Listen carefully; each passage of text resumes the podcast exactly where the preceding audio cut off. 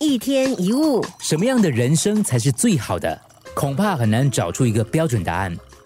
有人渴望富足，有人享受安逸，其实都是通过跟别人对比得出的结论。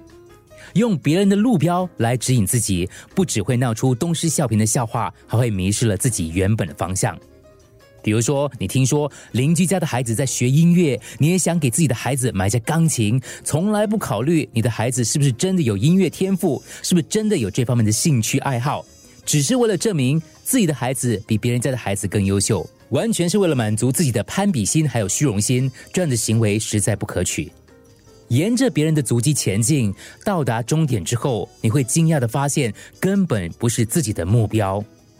走自己的路，赏自己的景，在安然淡泊当中默默前行。所谓人生如人饮水，冷暖自知，适合你的温度就是最好的。